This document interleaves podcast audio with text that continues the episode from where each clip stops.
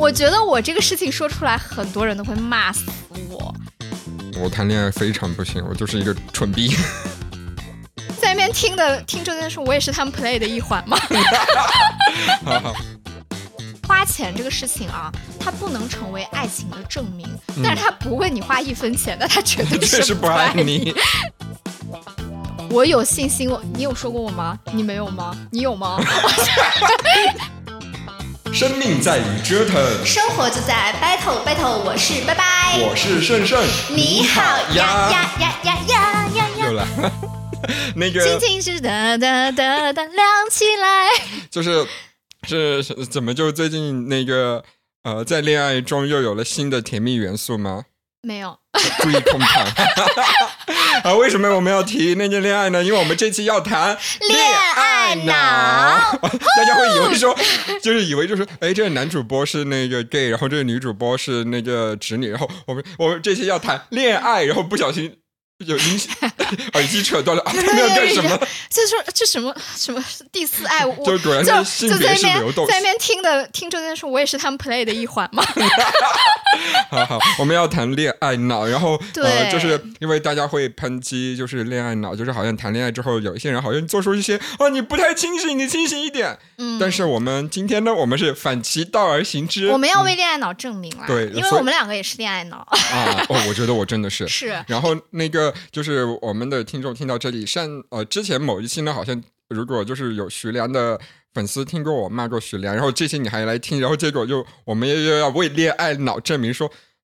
这个播客应该是想黑红吧？没有，因为我觉得现在恋爱脑有点被污名化，是就是好像是说。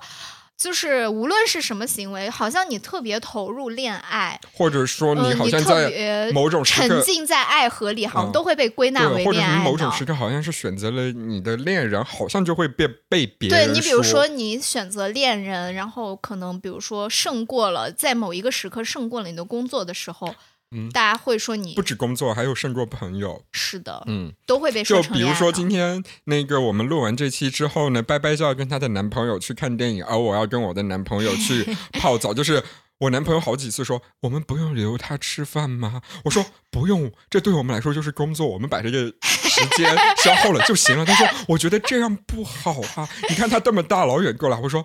咱家的电费，然后我们录音的设备不都是我的钱吗？我说你不要管，而且你男朋友真的可能真的也是不太了解我，我根本没有在 care 这件事，啊我也巴不得赶紧录完了赶紧走，赶紧赶紧走，赶紧走，就是赶紧走，就是啊最好不要留我在这儿、啊。就是留的话就。我很想，但是我不想留。对啊，而且就是拜拜在我们家，我们大概到目前为止至少也有那个七八次在我们家录、嗯录录节目了吧。唯一留的最晚的一次是因为她男朋友要来看我，是因为她男朋友要留我。跟你讲，你这么越说，我们的那个听众越迷惑了，哦就是想说你们到底是在讲恋爱脑，还是在讲第四爱，或者在讲多人 play？不啊，这就是说明你看我们每一期都要提到我们的恋人，然后这期又提到了，烦死了！我们两个人真的非常恋爱脑。每期都要，没有男人就活不了，也不是，是因为我们除了男朋友之外，好像其他社没有交都很什么社少。交。我我们俩的社交是跟跟彼此的男朋友，以及跟彼此，就是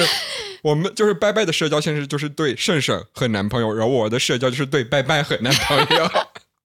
对，所以由此可见我们两个有多恋爱脑。啊，好，嗯 这件事，所以我们其实我们先来说嘛，刚开始也说了，我们说其实恋爱脑是有点被污名化是的但是我们呃需要先，我觉得先需要先说一点点，就是最开始所谓的恋爱脑，嗯，它其实是什么意思？它其实是负面因素很大的，是我们也不认可的就是一，开始这个词出现的时候，大家都没有把它知那么泛指，对这个东西本身就肯定是不好的啊。嗯对你，比如说，就是先说一下，就是我们刚开始他出来的时候的那种恋爱脑嘛，嗯就比如说，呃，就是你明明知道这个人已经存在非常严重的，比如说问题问题、嗯暴力倾向也好，或者是某一些或者用现在的话就是说他在 PUA 不良不良嗯癖好也好，你明明知道这是一个很糟糕的人了，但是然后但是你还是选择就对朋友朋友也劝说你了，嗯而且你其实也不止一次跟比如说周围的亲友抱怨过，嗯但是你还是去怎么说呢？就是义无反顾的，就是不见不见南墙不落泪的那不，甚至见了不撞南墙都说：“哎呀，他总有一天会长大的，哎呀，他总有一天会懂的，只有我才是在守在他身边最重要的人。”就是这种对，我觉得这种，嗯，对，这种其实刚开始是被归为恋爱脑的嘛。嗯那大家对于这种态度就是，嗯，就真的一开始还劝劝，后来就是说随便吧，只要就是以后出事了，别来呃别来找我抱怨就好。对。然后，然后，但是到现在呢，它嗯其实已经变成了一种泛指，对，就是泛指到什么地步呢？就是。泛指，泛指到就是你只要恋热恋的那种状态的时候，稍微，因为你知道，我首先我觉得就是谈恋爱这个事，它就不可能是一个理智的事情。你就是说你是你你要不要就是以你就是好像被污名化的恋爱脑？我觉得我这个事情说出来，很多人都会骂死我。我是真的就是当时没事，我骂的时候是我，如果我骂了，那就是真的恋爱脑了。就是因为我当时其实从上海到北京，我一部分其实除了就是朋友或者是其实长时间在北京的因素，我很大一部分因素是因为我男朋友换城市的。嗯，对就大家会觉得你恋爱脑。对，就会觉得说你为什么会？因为我当时在上海的工作是在一份一家国企嘛。对，但其实我当时的考量是因为我本身，我即便不来北京，我也会把那个国企的工作辞掉，嗯就即便没有这个男朋友，嗯。然后我也会辞掉那个国企的工作，然后可能去上海找另一份我我自己觉得比较能实现我自己个人价值的嗯。工作。但是当时的，就是给我国企在国企的那些同事留下感觉就是，哦，你因为一个人，放弃国企的工作，然后去北京，天哪，我觉得完全不是熟悉熟熟悉，在那边讲方言，不是，这完全就是口误。就首先你在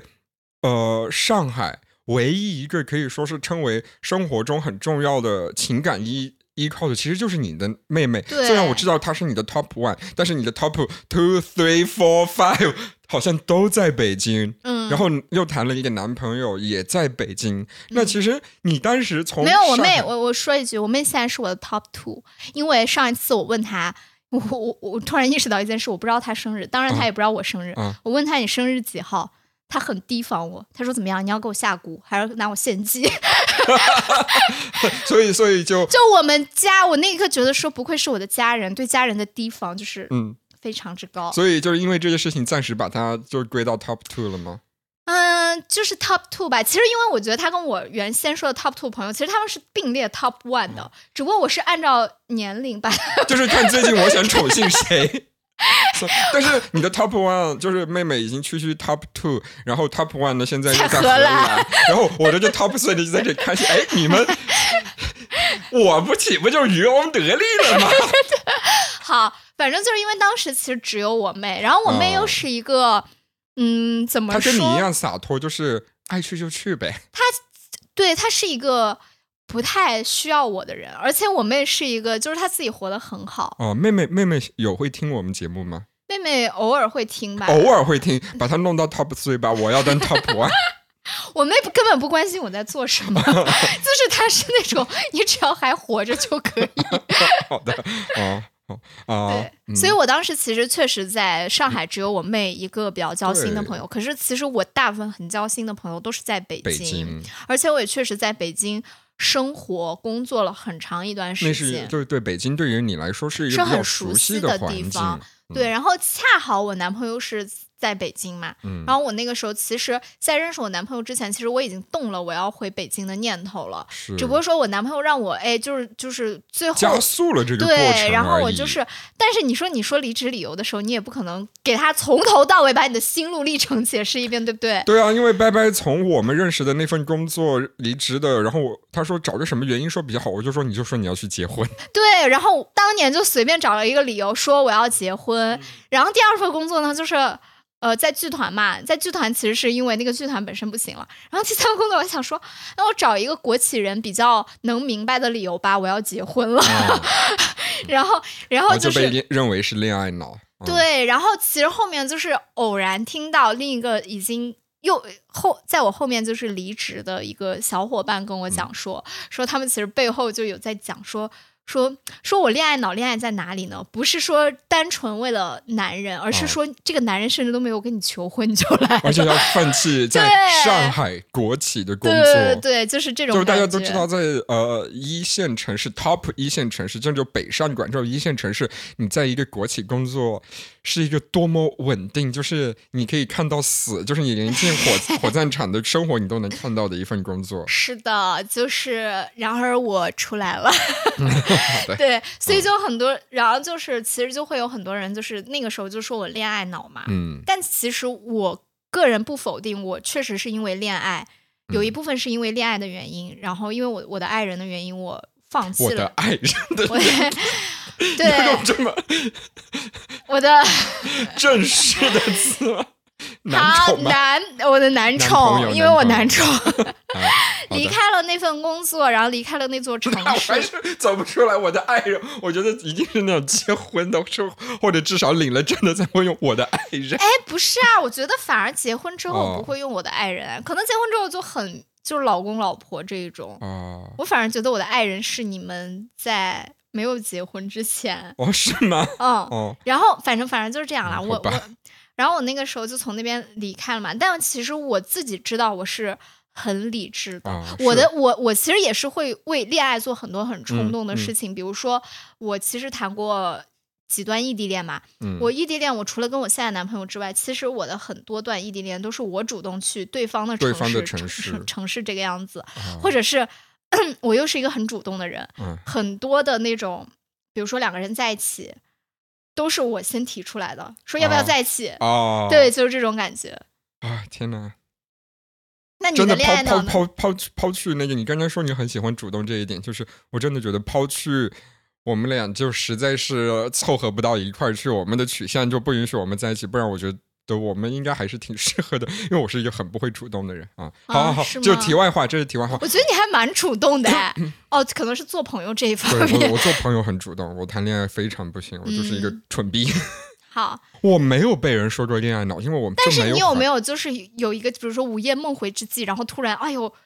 惊醒，然后觉得哦天哪，那个时候的我好恋爱脑这种。我只有做过一次，我觉得好像可以叫恋爱脑吗？还我觉得只是说，就是被呃感情这种事情，实在是把我牵制的有点十分影响我生活情绪。嗯就是今年的二月十五号，还记得？如果常听我们节目记得的。吗？还记得我们就二月十四号那天发生了什么的？就是大概可以去听二幺四大事件对，二幺四大事件，就是二零二三年情人节大事件。那是我们是哪一期讲讲过那个事？一期就是很多被逼掉的，一期就是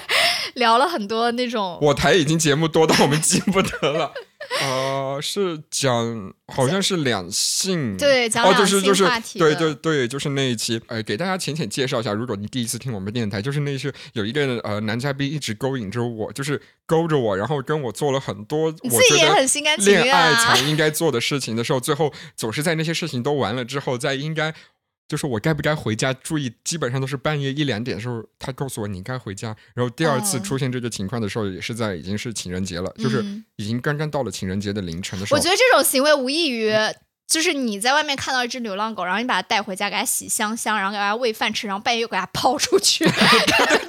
这种感觉。就是这种感觉。然后我那一天二月十五号的时候，我真的就直接请了一个假。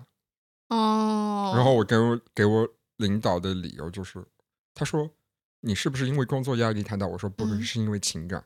就那天真的是我从醒了之后就是，因为情感请过假？对，这是我唯一一次，就是请就二月十五号，我说我只要这一天，因为我跟我领导说，哪怕我那天来公司，我绝对干不了任何事情，我整个脑袋里边。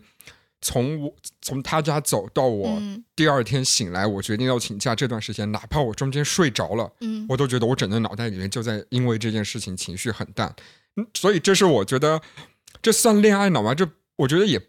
可能广泛意义上算，但是严格意义上来说不算，只是说你因为一个人，你的确太过于魂牵梦绕到了一些情感的伤害，对对对对对其实是很正常的。，但是我不知道我最近的同事会不会觉得我恋爱脑，因为我大概呃从呃，每天都会把我男朋友带到我们的话题当中去，因为我男朋友还经常给我买一些零食啊，订一些奶茶。只要我以前拿去，他们都会问啊，你怎么会吃这个？因为可能都是一些高热量的，嗯，是我平常会的。会吃的。啊我我以前都会说啊啊，弟弟给我订的，啊男朋友给我订的。现在我只要一拿去，都是你男朋友给你买这些东西了呀。我说是啊，的，是的，是的，现在就是一个陷入爱河的对。丘比特。对我现在跟我的同事们聊话题，只会聊三个话题：第一，工作；第二，男朋友；第三，我们电台。其他没了，没了。我哇，那你这三块分的也是很匀呢。哎，但是我跟你讲啊，就是因为我我自己个人认为，我是比较没有恋爱脑的一点就在于，就是呃，因为可能我的我的量是在那里的，就是我知道我会为一个男生上头到什么地步，哦我知道如果超过这个上头程度，就是会很危险。哦，就是比如说像你的那种状态，就是我不得不为了愈合我的感情伤口而请一天假的这一种，然后我就会我我会对他上头，然后然后但是呢，就是差不多就行了。嗯，嗯但是我的那个上头的那个状态，可能就还是在可控范围对。但是在别人看来就是哇，怎么会这样？啊 就是那那种感觉。啊嗯但是我我其实还好，因为我我我觉得我们到后面，我反而觉得就是你恋爱谈多了之后，其实你不是说呃在跟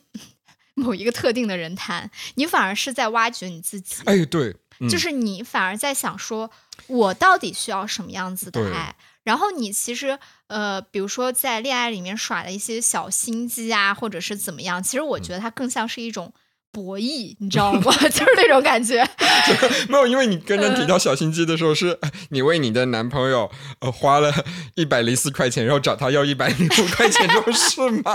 不是，那是生活的博弈，嗯嗯嗯不是爱情的博弈。嗯爱情的博弈就是那一种，就是那种可能最浅层的浅最浅层的，就是我吊着你，你吊着我嘛。啊，就这种感觉嘛，是就是嗯呃，我说一句话，但是我不说透，我让你自己去嗯悟，嗯你自己去参透的那一种。嗯但其实我后来发现，就是你恋爱谈的越多，因为像我跟盛盛其实算是恋爱经验比较丰富的人。啊，就是 对跟男人的交流的经验比较丰富。你知道我朋友最常问我的一句话，就是说你怎么谈恋爱的？就是说为什么你怎么能跟一个就是谈上恋爱？我嗯一直不知道怎么回答这个问题。我心想，就你喜欢一个男生，你上啊，你喜欢他告白，他答应你就在一起，不答应你好换一个，嗯，下一个。后来我就发现说，其实我不是在恋爱中。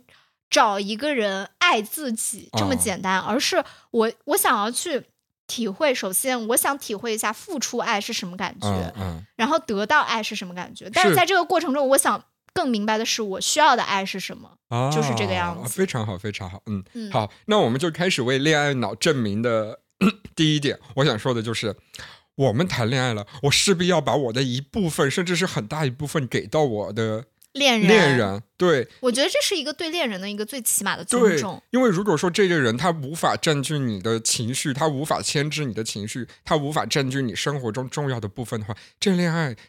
谈的有什么意思呢？对，而且其实我知道大家其实现在不太想谈恋爱，或者是很多人想要单身的一个原因。呃，有两点吧。嗯第一点就是，比如说我们的一个日常的一个节奏会被打乱。是，你比如说，像是尤其是像日常生活很有规律的人，或者说就是嗯有很多时间其实已经分配给了自己的人。对他其实会觉得说，哎，就是恋爱可能会打乱这个节奏。我我我个人认为啊，如果那个人没有出现，其实你不用强求说我需要一一段恋爱。但如果一个缘分真的降临的时候，我觉得你需要去接受它，去接受它，因为缘分这个东西真的可遇不可求。你的生活的节奏，你不可能一辈子按一个节奏生活。我觉得你遇到一个人之后，你其实再根据那个人去调节你的节奏就好了。是是如果一个嗯人你喜欢，你自己号称喜欢的人，或者是喜欢你的人，你连呃为他，比如说改变你的生活习惯，或者说改变你的一些呃做事的先后顺序、优先嗯程度，如果这些都做不到的话，接着说啊，就就我觉得就是你也不用说你恋爱了，对，你其实就是在把它当一个消遣而已。嗯当这个消遣它没有办法满足你的时候，或者它失去了新鲜感的对，时候，或者是它已经阻碍了你的，就是你你个人认为的，就是你很重要的一部分的时候，它其实就是他其实就是你没有把他当成一个人了。我觉得，对对对，我觉得这个其实是很要命的一点，因为你知道，我之前我之前在很早之前有一个面试，我忘了是什么，但是他其实有一点像是一个情感的公众号。哦，然后那个人他一上来，那个时候我大概才二十四、二十五岁左右，我其实正处于一个很迷茫的一个阶段。那不是那是我们刚认识的时候认识之后有之后了对对因为我那个时候我去上海了，哦然后呢，他就问我说：“你知道爱是什么吗？”我一下被他问懵了。我那个时候其实也是谈过几段恋爱了，嗯但是我一下发现说我不太知道爱是什么。嗯就是我我当时就给他一个很模棱两可的回答，我说爱其实就是一个很灰色的东西，就是有好有坏。然后后来那个人他就是很诚恳的对我说，他说他说不是这样的，他说爱一定是好的，爱是那种。就是真的就是反你动物本性的，你去把另一个人哦摆在你前面的时候，你会因此得到一些快乐，那个才叫做爱。嗯就是爱，它绝对是好的。那你说嫉妒啊、伤心啊、愤怒，这个其实是爱情、恋爱过程中的一部分，但它绝对嗯不是爱的一部分，因为哦爱的这个东西，它其实是很纯粹的一个东西。哦，就是呃一些不好的情绪可能是爱的副作用，对。但是爱本身是对，所以我觉得大哦。家其实很多时候是被这个爱的副作用被吓到了，是。包括你刚刚说的改变嘛，嗯。大家其实现在不想谈恋爱，一个很大原因就是说我不想改变。对我之前也是，我之前也是，因为拜拜知道，在我遇到这个呃男朋友之前，我可以说是在过去一两年当中经历的所有恋爱，就是要么就是那种最后会变得索然无味，或者说嗯他其实一开始开始的时候就已经是个错误，比如说那个比我小整整十一岁，但是。呃，啊又跟我 算是异地，然后短期之内也不可能变成那个因为最近。谈恋爱了，你知道吗？因为我有真的吗？我有他微博，微博，哎，他有微博，我都不知道，啊我只知道他有有 B 站，他有微博，他有微博，他谈恋爱了他谈恋爱了，哦，那恭喜他，我就很为他开心。是嗯是，就是呃，导致再加上我的性格，可能呃大家之前或许也能感受到我的性格是，就是比较强势的，对独立的程度。就是那种。恋爱我在想，没有啊，我听到 吓死你！突然变成一个灵鬼？异电台，这就不要剪，这就不要剪，这就是有里边。就我刚刚就总觉得我好像听到什么呲呲呲呲啦的声音。我刚刚以为什么东西，因为你知道，你刚刚看鬼一样的看在我的后面，我心想，什么把什么东西召唤出来了吗？啊，好好，那就是继续说，就是我可能啊、呃本身已经是那个，就是我把自己摆在一个十分核心重要的位置上的人，嗯。我太习惯于一个人去解决太多事情的嗯人了，嗯。所以导致。我再加上之前的一两段恋爱，包括我们说的那个比我小十一岁的那位，啊、再包括我那个二幺四大事件的那位，就嗯。都让我觉得谈恋爱真的是一件太可嗯。怕的事情了，嗯。它会占据我太过太多的空间和我的自我，是，然后所以一直到遇到我男朋友现在这这位男朋友的时候，我都觉得我其实是比较抗拒的。包括我男朋友，我们俩为什么会见面？是他跟我说：“啊，你也有想谈恋爱的心吗？”是因为我当时忘记把我的个性签名里边“想谈恋爱”这三个字删了。啊，那这四个字一个，我觉得冥冥之中自有注定。对我，我真的只想跟他进行一下肉体的人与人的连接罢了，我没想嗯到要这些的。是的，但是我为什么能最终跟他谈恋爱，是因为在其实一开始我们他已经很他非常主动，然后嗯主动的时候我就以为他是不是想跟我谈恋爱，然后我跟他说的时候，他说啊再等等，我一直以为他吊着我，嗯。直到不小心发现了他已经为了能跟我在一起，已经做了一些小小的努力，只不过被我本来他不想让我知道，然后让我知道了，啊，然后我就知道啊，他真的就是很主动的，他毫不忌讳的在表达他真的很喜欢我这件事情，嗯。会让我得到一种安全感。是的，嗯我觉得，我觉得嗯这个也是，嗯，恋爱中很重要的。我觉得想告诉大，家的是什么？就是你真的不用像我之前一直端着说，我就是不想谈恋爱，我就只想有自我。是的，因为我觉得你当你有一个，比如说很稳定，内心有一个很稳定的秩序，你去保保保留它，或者是。不断的加强它，其实嗯是反而是一件很简单的事是情。但是你如何的，我不是说彻底打碎它，而是说慢慢的把你内心的这个结构为另一个人去改变。我觉得这是一件很厉害的事情。而且，嗯，我不得不说，就是一段好的恋爱是可以让一个人变得很平和的，哦，是吧？非非常对 对吧？啊，因为因为我感觉我跟圣人都是经历了不好的恋爱，都有经历过不好的恋爱，然后也经历过好的恋爱，然后也经历过自己一个人就是很固化的阶段。嗯然后我们发现说，就是如果。呃，就是至少我觉得我们两个现在仍在恋爱，并且我们很愿意把我们男朋友挂在嘴边的一个原因，是因为，呃，我认为他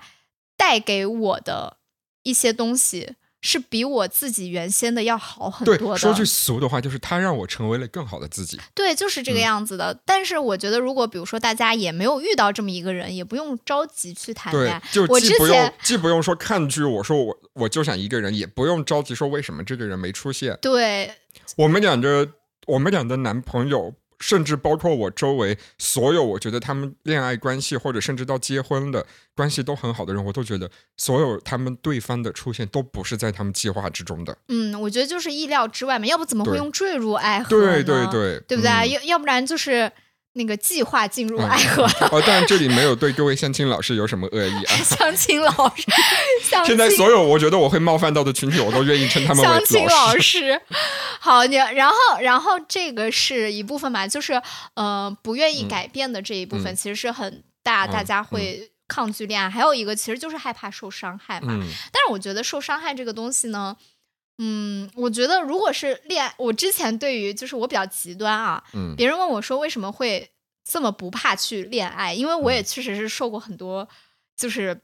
一些所谓的大家说的什么渣男之类的。嗯，但是我觉得说最糟能糟到哪里去呢？快跟我说说，因为我到现在都就假如说哈呸呸呸呸呸呸呸啊，没事，反正我男朋友不听。就是我的底线是，这个人首先他会不会杀了我，第二会不会骗我钱。如果这两点都不会好，那我可以跟他谈恋爱。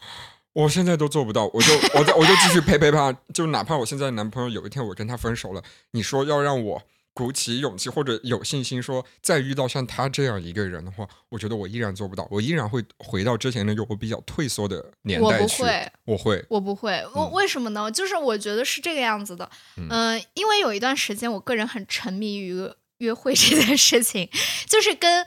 人出去我给大家说一下，因为我担心就是我们的听众有一些跟我一样比较 open 的，就拜拜说的约会真的就是 约会，就是没有肉体的约就是会哈，吃饭，哦然后喝酒，然后各回各家的那种只有 dating 部分的约会。对，然后然后我觉得就是我真的每次就是我跟我朋友说，其实最糟的就是两点嘛，一点就是他把你杀了，第二点他真的会骗你钱。那我觉得就谋财害命，对，就是如果他不谋财也不害命，他最多就是让你心碎嘛。嗯我觉得这个其实也是我个人的一个能力，所以我其实不是说很建议大家去做，哦因为我是自己始终有一个看法，就我对我自己的看法、嗯是，我觉得我有无论怎样，我的心哪怕碎的不成样子了，我都可以自己捡起来把它拼回去的那种能力。我其实觉得我也行，但是我只是我觉得还是那个我谈恋爱的经验太少了，以至于我不知道怎么处理。你这样说让我很难 那个什么哎，很难做人。我前面说、啊我们两个都是有非常丰富的恋爱经历，没有没 有没有，不是啊白白的恋爱经历是真的很认真的在谈恋爱，而我的恋爱经历可能就是只是基于肉体的一种上头。啊，是因为我是啊。现在的男朋友如果不小心你听了这期节目，他就不包括你哈，你不是基于身体的上头，是，但也没有说你的身体不行了。所以其实我觉得啊也是在那么多恋爱或者是约会，约会其实我也是那种很注重跟人，我是真的很爱跟人聊天，啊很注重跟人聊天，而且我是那种一开始我就不怕让对方知道我真正是一个怎样的人的。哦那样的，因为我就觉得说，如果你刚开始，呃，我跟你虚与委蛇的，然后给你呃戴上一个什么假面之类的，反而后边你发现真相的时候，我更难收场。是是啊，所以我嗯就一开始就是我可能我该什么样就是什么样，然后呢，那那如果比如说我刚开始，甚至比如说把我把我比较不这么好的一面，比如说我有时候我真的约会我就直接素颜去那一种，啊对，然后就是那你后面其实如果你还想见到我，后面都是加分啊，啊！就是那种感觉，对，这何尝不是一种心机呢？是一种博弈，有没有？哦哦然后田忌赛马，就是我先我先把劣等马推出去给你啊，我家只有这种劣等马，然后下回来就中等马。是，然后，然后那个，所以我就觉得说，呃，没有关系，嗯就是你要不断的去试，你不断去试。我刚开始其实很重要一点就是说，我真的是通过这种约会和恋爱，我才知道说我要我要我要怎么样的爱。嗯，我刚开始会觉得说，我会很希望那一种可以在朋友圈里秀出来的爱，哦，就是那种，比如说过年、逢年过节、逢年过节，好老派儿，就是那种，比如说七夕、什么生日，然后哇，男朋友要送很厉害的东西，很贵的东西，然后或者是弄。你知道，就是什么口红，就是那种很就一定要就是好像呃，这个用一些我需要一些就是有价值感的或东西，或者是可以嗯拍照留下来的东西，嗯去证明这个人很爱我。我需要的，我以为我需要的是这样的爱，因为嗯那个时候其实我们看网上嘛，好像大家都是这么对，大家其实有点就是被互联网规训，就觉得说好像一个人爱另一个人的方式就是这个样子的。哦但其实后来慢慢慢慢，我发现不是这样的，就是这个人，呃，对，花钱也好，我觉得就是他不会说。特地为你去花一笔钱，嗯就比如说，哎呀，平时都是那个什么，然后特地哎，那个二月十四号的时候给你花一笔大钱，不是。而是在平常中，他已经会，他就是照顾你的存在，已经是他的生活中的一个习对，惯而且你动作了。也你也不会觉得说，而且其实我到现在我也就是没有那么 care 我的那个，比如说节假日，而且对逢年过节，对那种节庆假日啊，是是是比如说、嗯比如说那个，可能我在我生日的时候，我也不需要我男朋友给我买什么，可能他就跟我说一句啊生日快乐，你知道我 对对对我就很开心啊了。你知道我男朋友最近给我买的东西是什啊么吗？两袋大米，两桶食用油，很好啊，对啊就好生活化让你活下来啊，这还不好吗？啊！对啊，对啊，然后我觉得就是这种啊，但是啊，这里排除的一种可能是什么？就是这个男的他本身就是抠到一分钱都不为你花，啊然后但这种节假日他更不为你花，然后跟你说一些很风花雪月的事情，这种男的就是 no。就 no no no，如果你真的这种继续爱的话，你才是我们要抨击的恋爱脑。对，就是我我想说的是，就是。花钱这个事情啊，它不能成为爱情的证明，但是他不为你花一分钱，那他绝对 确实不不爱你。你。对，确实是这个样子的啊，嗯所以我就嗯，我就说到这里。然后我们下面就是呃，钱不是万能的，但没有钱是万万不能的，朋友们千万要记住，尤其是如果考虑进入婚姻的朋友，是那更要嗯，没错，我们不要就是我们今天说的可能一些话题，可能就是我们是排除了要进入婚姻这个，进入婚姻真的是另外一件事了。对，因为它跟恋爱其实又是完全的它完全可以是你会发现市面上的爱情电影跟婚姻电影完全是两个样嗯子，嗯，是的，是的，是的，对嗯，好的。所以我们就说，呃我们，要说什么下一个？我已经不知道了。我也我也已经不知道，好，我们就说一下吧。好，我们就是会被平常最多被人说你恋爱脑的是一个就是你朋友，对，朋友很容易说你恋爱脑。就因为朋友简单说一下哈，简单说，嗯尽量在五分钟之内把这句话因为带过去。朋友是很在乎你的嘛，对，尤其是很好的朋友。但其实我目前没有遇到我真的很好的朋友说我恋爱脑，我也嗯从来不会对我很好的朋友说他恋爱脑。我觉得我反而是那种，朋友只是背着你说呢？嗯，不会，我没有这样的朋友。我有信心，我你有说过我吗？你没有吗？你有吗？你这就像有信心。现在现在快速的在这边给他没有，我觉得是。背着你。首先我要承认是背着你说过，但是这个背着不是说坏话的那种，而是我觉我甚至觉得是你是知道我可能会去说这种话的，因为你后来也跟我说了一个比较。类似的原因，就是因为我们一起在这里在一起生活了两年，中间也包含你的男朋友的时候，你难道觉得我真的不可能在背后跟我们的另外一位室友说，嗯，他好像最近是比较 他说过宠溺，盛盛说过，宠是溺，他最近好像是真的，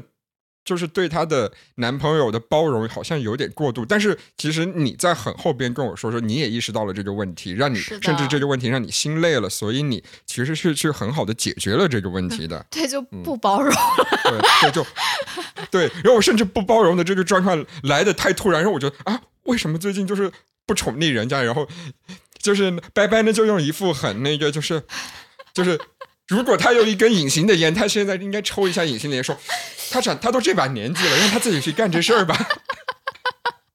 对。但是知道。我我真的觉得，就是这是一个你可以预见，我可能会去说，但是这完全没有。不是那种坏话嗯的因素啦。我我也是，我觉得就是也不是说在背后说朋友恋爱嗯脑，就是比如说朋友的一些行为会让我觉得说替他有一些遗憾。对，会觉得说，明明其实他可以不必为一个男人这个样子，嗯但是为什么会是这样？但是我也嗯不会说在那个当下，比如说他正在那个兴头上的时候，对对对，我去泼他的冷水。我觉得更多的是，当他意识到这一点，或者当他为这件事很伤心的时候，我去承接住他的感情。啊，没错没错，我觉得真正的好朋友是这个样子的，而不嗯是说，你看你选了个什么样的男人，因为我们不会觉得说这种话，这种话很伤人。这种话，除非是真的是原则性，就比如说那个谋财害命啊，或者对他真的是对对对家暴这一类的，对对对这种的话，因为我觉得，因为普通的就是正常的恋爱的话，其实大部分时候只是一些小问题而已。对多多少少两个人的性格都会有一点嗯需要磨合的地方嘛。我觉得，如果你一一味的去否定你的朋友，其实你也是对你朋友不信任。，对，嗯嗯所以我就觉得说，呃，朋友、恋人，其实恋人到后面，如果你真的可以步入婚姻，就处成了家人。对对对对就是呃，我觉得就是你不要把这个排序。对，从从朋友的角度来说的话，就这三者永远没有一个所谓的重要程度，就是你永远不要问说，啊、我跟你男朋友同时掉进水里，你救谁？这种，你知道我这个问题我是怎么问我男朋友的吗？啊我说我跟猫同时掉水里，哇，那太 你知道我男朋友 犹豫了三秒，说：“你不要咒我的猫。啊什么？所以我们的话题应该改成朋友、恋人、家人和宠物。对，啊、真的好啊，”然好后我觉得就是不要给排序，因为某一个对阶段恋人肯定，比如说刚刚那个恋爱阶段他肯定是会比你周围，他甚至比你自己还重要。对呀、你不可能期待说，我身为一个朋友，我会比我朋友的恋人还重要。对，如果一个呃，你处了一个恋人，但是他对你的心情波动依然波澜不惊的话，那又回到我们那个问题了，你根本没跟他在恋爱，对你没有在跟他恋爱呀、嗯你只是在找一个消遣而已。对，然后家人的话，因为我觉得家人和朋友都是属于细水长流型的，是。恋人他是看缘分能不能细水长流，所以我觉得嗯就是没有所谓的一个排序，而且我觉得其实这三者都没有你自己重要。对对对对对，我觉得我们两个都非非常同意的一点就是，呃，永远保持快乐的秘诀就是你的朋友、恋人、家人都远没你自己重要，对，就是你一定要把你自己摆到第一位，第一位。包括比如说我们会让恋人偶尔超过于我们，也是因为我们觉得那样是开心的。嗯，因为你对我来说是意义更重大的，对，在这一刻，是的，所以就是这样。嗯，然后我就，然后我们接下来就聊嘛。其实我我们刚才已经聊了很多什么恋人的意义了。啊，我觉得，嗯，我觉得，呃，你跟我我们刚才其实有说过恋人的，我们现在要聊的话题是恋人给我们的意义是什么？刚刚我们至少说了一点，就是他能成为更好的自己，什么平衡就是让你的心绪变得很平和啊，啊？对吧？啊，好的恋爱？我以为只是随口提一嘴。没有啊，我觉得这也是意义之一啊，好，那一个就是成为更好的自己，然后能让你达到一种平和。然后我提出的一个在我们脚本里边写的论据，我可以先说吧。可以啊。嗯，好，大家看，就是我跟拜拜依然现在依然是这么举案齐眉，就是呃，这如果不知道这个梗的话，可以回到我们谈那个敏感那一集，到底是第二还是第三？好，那个呃，我一直觉得就是说婚姻是一种法律法律契约，嗯那恋爱其实是一种社会契约，嗯，这就是呃，我觉得这里边其实已经包含了一些超出常规的责任，比如说生病受伤，包括我们嗯之前说过的这个承接我的情绪的好嗯坏。那这里边其实就已经包含了，我希望我的恋人，我一旦跟他成为恋人，我希望他是承接这些东西的首选人，是的，对吧？就是我觉得是一种嗯所谓的义务吗？我觉得当然是和义务，责任对，只不过这个义务和责任不是像法律，而、不是像婚姻那么好像有法律嗯明确规定的，规定而是一种社会契约，大家都呃觉得哎这样是应该的，嗯，是的，我我我我我觉得你这个话说的很好，恋爱是一种社会契约，婚姻是一种法律契约。那我其实我这里说一个题外话，你对小三怎么看？对我我这句话其实不是我自己说的，是因为有嗯一次在讨论一个晚上，好像是某个明星还是。呃，讨论小三这个问题的时候，嗯有一个人就给了一个论据说，他跟小三也是真爱。的确，那个嗯嗯那个呃，就是原配跟小三之间，就是好像那个男主就说啊，我是真的不爱原配了，我就爱这个嗯小三。然后他说他们都是真爱，为什么非要把他们呃就是往死里说呢？嗯而且我们还没结婚，还有另外的人有也说了类似的观点，他说，呃，如果他们只是恋爱的话，那我去争取其中的一个人。去接近嗯其中的一个人，然后让他变成我的恋人。嗯他们都没结婚，那我有什么错呢？我也是追嗯寻我的真爱啊！对我当时也不知道怎么去反驳，我只知道好像这件事情是不对的。嗯，但是我我又觉得他好像说的也有道理，追寻真爱的确要勇敢啊。嗯然后有一个网友他就给了这个观点，他说，呃，他说恋爱其实是一种社会契约，嗯这种契约的话虽然没有法律的保护，但是我们常规的最普遍的大众认知是它应该不被破坏的。嗯你如果说你的勇敢是破坏了这种契约的话，那你的这种所谓勇敢其实就是不值得被歌颂的勇敢。哦明白嗯所以我特别喜欢这句话，就恋爱其实是一种社会契约。哦，所以你嗯所以哎，其实这一点我跟你有一点不一样。我其啊实始终认为，呃，比如说婚姻啊，我们先刨出最狭义的婚姻吧，嗯就是婚姻的，就是两口子过日子嘛，然后嗯恋爱就是一对情侣嘛，对吧？我其实个人我是对于第三者的态度我是这个样子，我认为第三者没有任何义务去帮助我们让这个契约履行下去。你明白我的意思吗？就是我们两个必须，比如说我跟我的丈夫，嗯然后我跟我的男朋友是必须就是遵守这个契约的，就是我们不可以主动的去就是破坏这个契对约，，但是比如说，如果他者进来破坏，我没有这个义务去要求他们说你不可以来破坏，因为当时订婚姻契约是我跟你定下的，哦。恋爱契约也是我跟你定下的，所以其实我后来跟我朋友就说说，如果我的婚姻出现第三者，嗯。男方那边出现了一个第三者，我绝对不会去怪那个第三者，虽然我会心理上我是很对，心理上你是控制不住对的，我控制嗯不住的，但是我觉得我实际的行动上不会实实际行动上，我觉得我是冲着那个在我们双方之间破坏那个契约的人是去的。有道理，很有道对，因为因为你想，就是我说实话，虽然第三者的这个确实是一个，就是就哪怕就我这么说吧，哪怕说知三担三，你也会觉得他不应该受到那么多。他不是对他没有他没有这个义务去帮你履行啊。可是就是在你对面的这个男人，你们两个已经怎么讲，就明文规定了，就是。啊，你在跟我结婚，你在跟我恋爱那一刻，你就已经明白你自己要失去什么了。啊可是你这个时候，哎，你又突然吃着碗里的，你想着锅里的，那其实就是你的不对嘛。嗯，对吧？那我觉得也可以理解。对，所以我觉得，呃，很多时候我不放弃我单刚刚的观点，但我觉得你说的这个也是很有道理的。是，我觉得你嗯说那个也是蛮有道理啦，就是嗯它其实是一种不被鼓励或者是不被承认的一种，我觉得就是自我追寻。啊，嗯对嗯，所以呢，我觉得关于婚姻和法呃婚姻和法律，关于婚姻和恋爱的这种就是这种所谓的契约精神嗯吧，我觉得也是嗯爱里面我会让我觉得反而会觉得很有吸引力的一部分。对，，就是这种，好像你听上去是一种束缚。但其实它是它是非常反本性的，对，反动物性的一种嗯东西。嗯但是你反而我我会觉得这种束缚，如果你真的愿意为它，就是你知道，因为你知道顺应自己的天性，完全顺应，它其实是一件怎么讲快乐、自由，然后相对于来说简单的事情。对，因为就像我们平常会说的，就是啊，没有真正绝对的自由，真正的自由一定是在某个限度范围内，是的，你可以为所欲为。但是嗯如果这个限度都没有的话，这种为所欲为就已经变得意义不大，而且真的就是简单。是的，那好，我要打断一下，你敢承认说，在我们目前两个人都经历了各自的这些恋爱当中，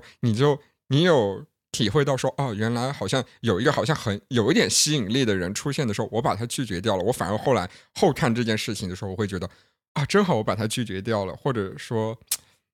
就你会觉得好像自己能符合你刚刚说的这个，就是我被束缚住了，但是我好像享受了这份束缚。我目前在我目前的这段感情里嗯是没有，但是嗯我在我比较早期嗯二十二十一二的时候，有一段嗯感情，我当时因为也跟那个男朋友是异地恋，嗯然后当时的时候，我是跟另外的一群朋友出去玩，然后当嗯时就是有一些新来的 新鲜血液，就看到了一位心动男嘉宾。对，然后因为那个男生，我不得不说他人非常好，啊然后长得也很帅，然后也很会照顾人，啊，然后你也可以就是在那个上感觉到他对你是有意思的。啊，然后我当时，我说实话，我那天晚上我感觉我也是有点喝多，但是我就是我突然想起来，有一根弦儿绷在那，对我当时做了一个举动，我立马冲去女厕所，吐。不是，就是让自己冷静下来，哦就是。是就是我那个时候对自己说的一句话就是总会有更好的人，就是对对对，就是因我非常为同意因为这点。不是不是说我跟啊我因为这个我现在的这个认识的男嘉宾，我背叛了我当时的男朋友，我就嗯爽了。那我跟他谈恋爱之后，其实也会有更多的问题，因为我不了解这个人啊。嗯，然后呢，那那其实万一又出现比他更好的呢？就这个世界那么大，真的总会有比他更好的对，永远就是呃，我觉得我想承接你刚刚说的，其实就是。哦，我之前一直跟我朋友说，我说当下的选择其实就是最好的选择，对因为你要说相比之下，你有好像一个在你谈恋爱期间一定会有，就是一般来说就是形象嘛，嗯嗯或者说金钱地位上的人一定会出现，甚至直接对你示好。是的，但是这些人，说实话，呃，永远都会有的，而且在你的恋人那边肯定也是有的。是的，嗯我其实我可以很开诚布公的说，就在我跟我现在这个男朋友，虽然我们在一起可能才刚刚四个月，但其实在过去一两个月当中，在我的工作当中，呃，某个隔壁部门不是我们部门的实习生，隔壁部门的实习生就是他，就是你要知道，呃，我司有圣审这个 gay 也很简单，嗯，他而且你知道实习生很鲜很鲜嫩的肉体，就是，然后那对那个那个嗯男孩子呢，就是基本上呃符合了我对那个鲜嫩肉体的所有嗯幻想，嗯嗯。就就是真是一个身高非常那个呃身高呃实身高一般般，但是嗯。整个打扮上来说就是呃更符更符合好像我以前我以为我会喜欢的男生，而且那男嗯。生已经通过呃一些渠道就向我问一下能不能做她男朋友，嗯。然后我当时就说你就告诉她我已经有男朋友了。嗯。然后虽然我跟她从来没说过一句话，但是那个呃男生好像在接接收到我返回去的这个信息的时候，不到 不到一个礼拜就结束了他的实习生涯。啊，然后你我也知道那个男生，说实话他还是算有点出众的，嗯，但是你说我真的就是波澜不惊吗？不是，但是我真当时真的就觉得，我保持跟我现在男朋友的这份稳定，对我来说是好像意义更重大的。嗯就像你说的，我选择了，就比如说出个轨，或者说。呃，有一些来一些有的没的一些不该做的事情的话，这个选择或者说这个行为方式反而是更简单的。简单的东西就是意味着它的价值会很低。嗯，然后反而我坚守住我跟我现在恋人的这种呃相互忠诚，嗯我觉得它虽然好像听上去会难一点，但是它的意义也会变得更重大，然后对我更好。嗯。嗯，我必须要说啊，就以上这些所谓的我们说遵守契约、自我束缚，巴拉巴拉，全是建立在健康的两性关系之上的。对对对对如，果这个人真的啊，完全不行，朋友们，就是那就是该走就走分手，然后说我有更好的，我可以找到更好的。对，就是这个样子的。嗯嗯，就像那个我们的本本本台第一期节目，就是你不配拥有我。对，所以我们其实刚才说完了我们两个认为的恋人的意义嘛，然后嗯其实我们刚开始也说了，就是恋爱脑。PUA 这个就刚刚已经聊完了，对，不说了嘛，他嗯肯定是不行的哈。对，然后然后还有什么出轨？出轨这个我也是，我也是出轨，是对我来说就是绝对不行。就是零次和一次对零次和无数次无数次。啊！但是我还想说，就是可能经历我的生活当中的嗯见过的一些人事物，我觉得出轨在一种情况下反而是可以原谅的，什么？结婚。就是恋爱，因为我们今天主要说恋爱嘛，恋爱的出轨我觉得不可以原谅，但是嗯结婚的出轨可能是可以原谅。我我是我不是说他一定可以原谅，嗯而是他好像可能被原谅。嗯，why？因为我是首先，我觉得就像我同意你说的，之前就是长期的恋爱，或者甚至直接最后到结婚，嗯，它是一种反人性的，对，对吧？嗯那如果结婚已经二三十年了，他对我们的夫妻生活实在是，特别是性方面、肉体方面，嗯已经是真的是一点兴趣都没有。比如说两人可能已经一年多没有什么实质性的性生活了。嗯其中有一个人，他在外边某种情况下，真的就是，就比如说我是之前某一期说过那个故事，那个我很早之前的那个女性朋友，嗯，她真的就是她老公在跟她结婚之后忙于工作，嗯。就真的给他们家创造了更好的经济条件。嗯，但是那个老公已经是每天回来倒头就睡，已经失去了呃所谓少年感，整个身材和言行已经变得非常不浪漫的时候，嗯嗯。啊，当然这个女生也在为他们家付出啊，这个女生也不是真的家庭主妇，啊、她这个时候真的就是在职场里边遇到了一个很鲜活的肉体弟弟，嗯。那她跟那个弟弟就是垒一下，嗯，最后她老公也知道，也知道，也原谅了这个事。情，那我会觉得，呃这呃，还再给一个前提条件，他们孩子已经已经有孩子了，这个时候、嗯。就孩子已经在上，呃，应该是在上幼儿园了，嗯。那或许这种所谓的可原谅，就是说我知道这件事情已经反人性，并且我我们已经被这个束缚很长时间了。嗯。然后的确，其中一方已经给不了你某种方面的需要，那你去就你的意思就偶尔松松绑这种，对，就是我只要你还能回到这些正轨上来说，那好说。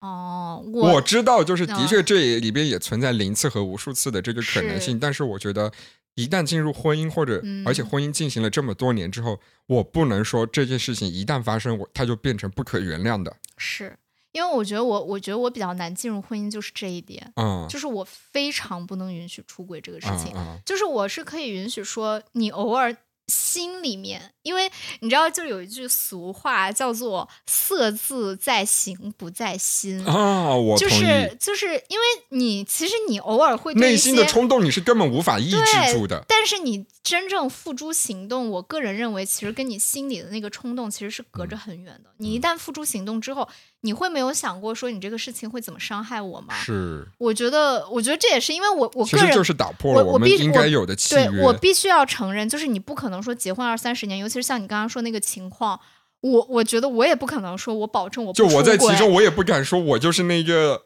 不出轨的人，我也不能保证说，如果我是那个男方那个样子了，我的对象会不出轨，我没有嗯办法控制，所以我觉得我是。呃，怎么说呢？就是我没有办法控制这个事情，但是我又不想发生这个事情，所以那我就选择不结婚。对不结婚。但是就像你说的，恋爱期间绝对不行，对，因为恋爱期间它是一个为什么？我觉得恋爱期间会比较严重，对我们俩就反而会觉得恋爱期间比较严重。我一直想不到为什么，但是我很坚定的相信，就是恋爱期间是绝对不能出轨的。对，就是我觉得恋爱期间的出轨，它有点像是什么？就是我觉得婚姻，你好歹你可以为他找那么一两个理由，你明白吗？因为时间太长了，然后而且而且很多婚磨姻，把你磨的太多了。但是对，而且婚姻已经包含了可能两边的家庭的压力已经加在你们身上，你们甚至有孩子，你们的压力或者说你们遇到的挑战已经是 next level，level。我不得不说，就是婚姻，它会把你磨的完全不是你自己了。哎，对，那可不可以这样？就是说，恋爱都已经是一个新手村的任务，对我，你都做不好的话，那我怎么能相信你以后能跟我挑战更大的对挑战？而且恋爱期间，我不得不说，咱们现在不管恋爱谈几年啊，大家其实还是闪闪发光的自己，对不对？啊，对。如果连这样的我你都爱不起来的话，我不相信你还会你能爱那个就是就是已经到后人老珠黄，或者说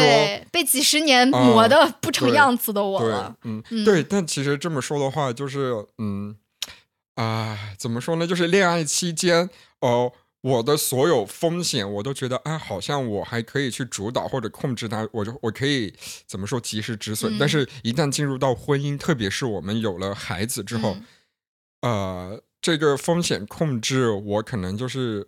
可以接受，就是说这有有时候产生的这些风险是我控制不了的话，是的那恋爱期间的话，这个空风险我能控制住的时候，就一定要控制住。嗯，呃，我这边其实已经聊完了。我的原则性问题其实就是图财害命，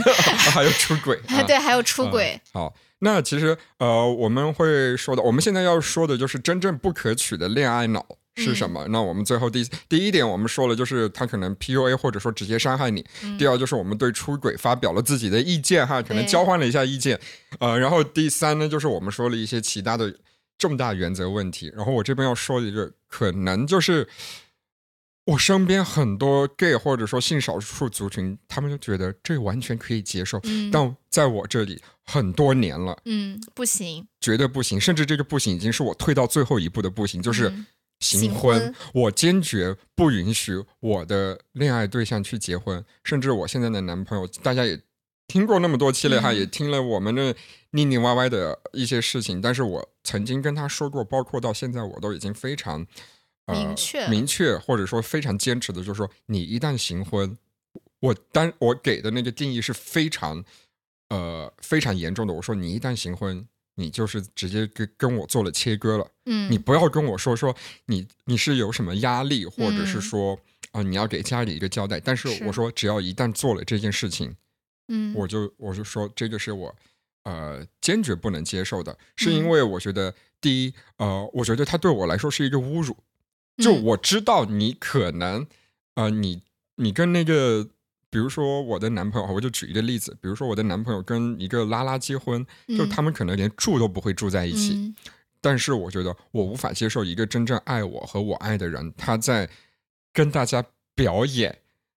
我其实是跟另一个人是一生的伴侣这件事，情，因为你不能，你你真正爱的人，你都没能跟我做这件事情，你是跟嗯别人做了这件事情，没错你。有你有天大的压力，我都觉得那是你应该解决的事情。而且其实性少数群体有一个，就是比如说，就是直面自己的性取向嘛。我觉得如果连这个可能没有办法直面的话，对，其实你也是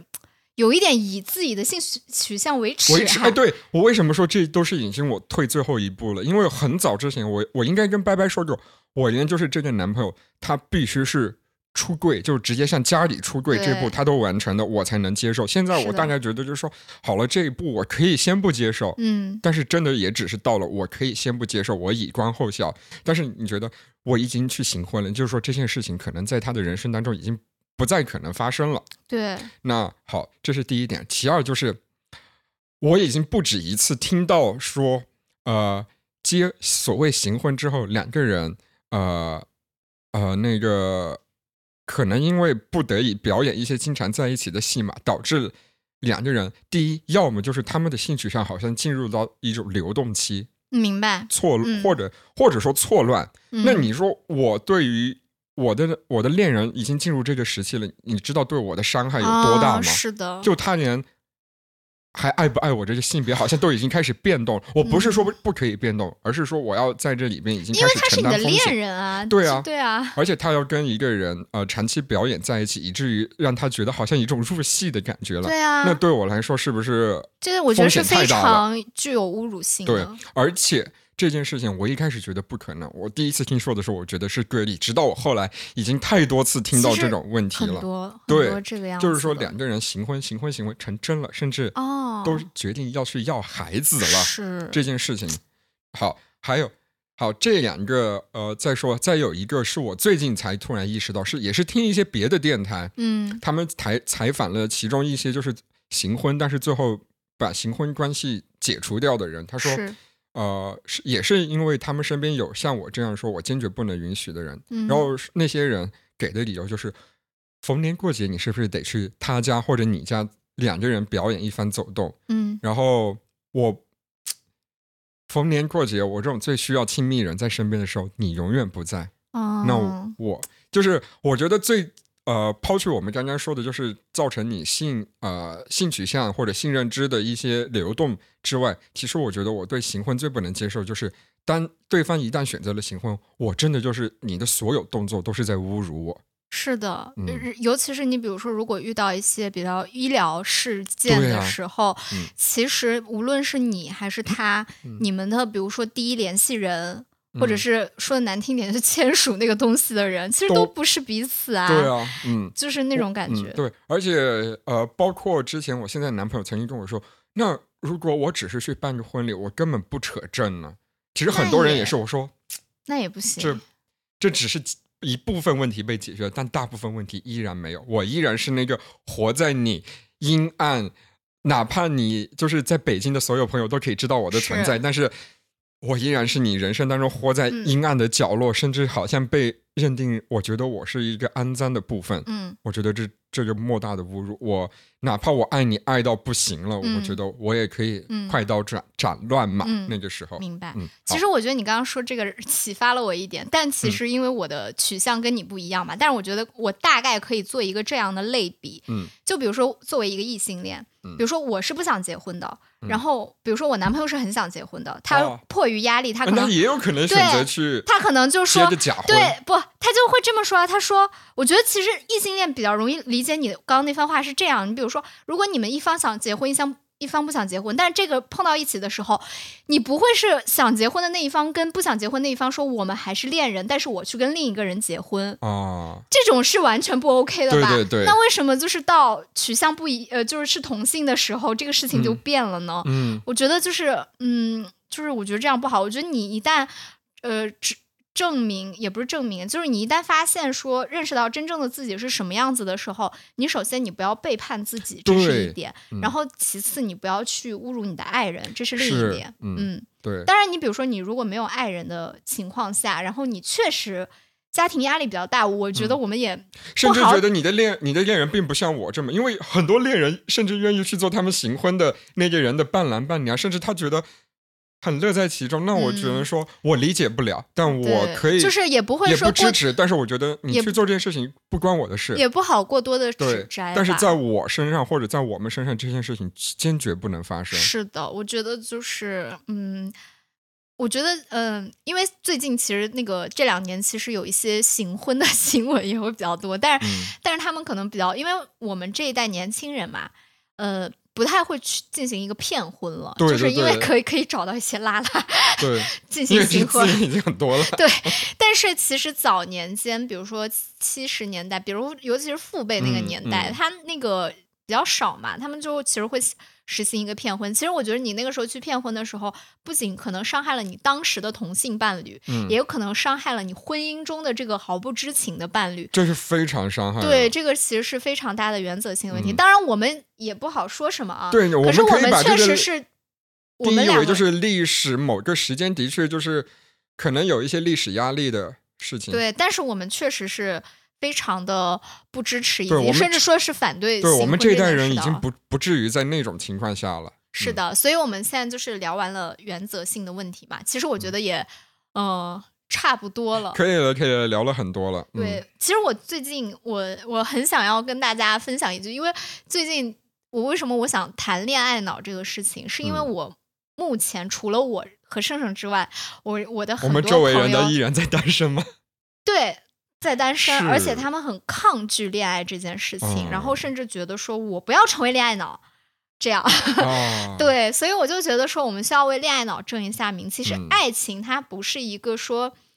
值得你去抗拒的一个东西。是确实，我们确实是会遇到一些遇遇人不淑的事情，但是我们单身的时候也曾经说过，我这辈子再也不要碰男人了的这种话。但是，呃，当你真正心动的时候，我我觉得很重要，就是你勇敢的去接受自己心动，勇敢的向那个人表达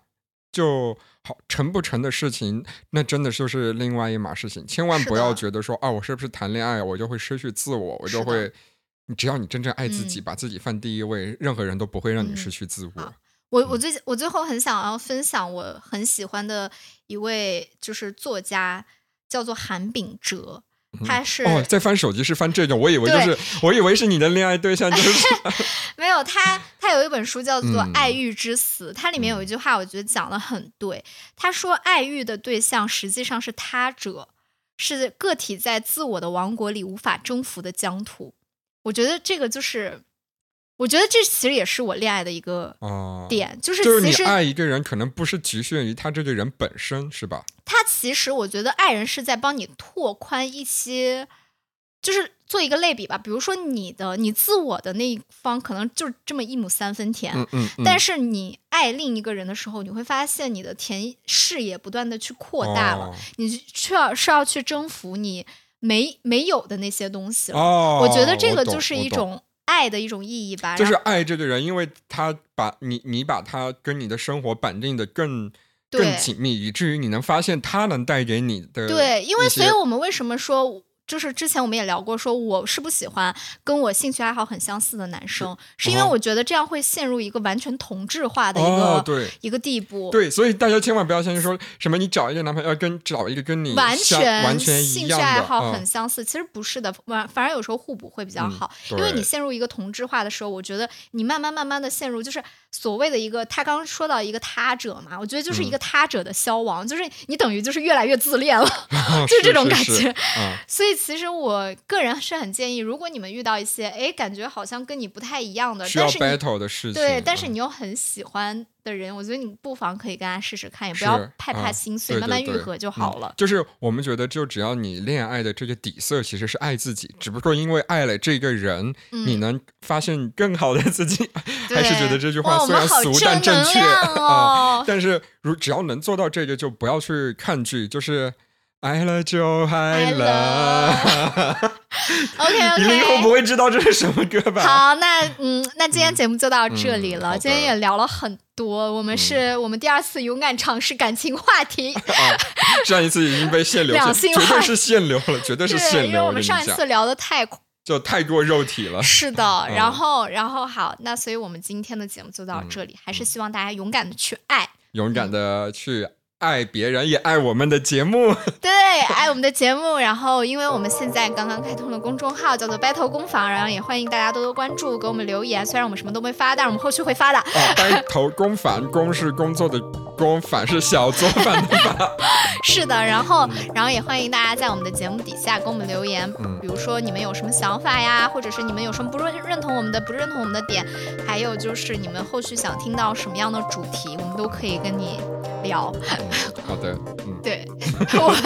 可以了吧？可以了，很满意，好很满意。好，那我们这期节目就到这里啦。你来写，生命在于折腾，生活就在 battle battle 中恋爱。我是拜拜。我是恋爱中的珊珊。那这样我要好吧，再见。好，再见。我们要去跟着自的男朋友谈恋爱我。们两个恋爱脑要去谈恋爱了。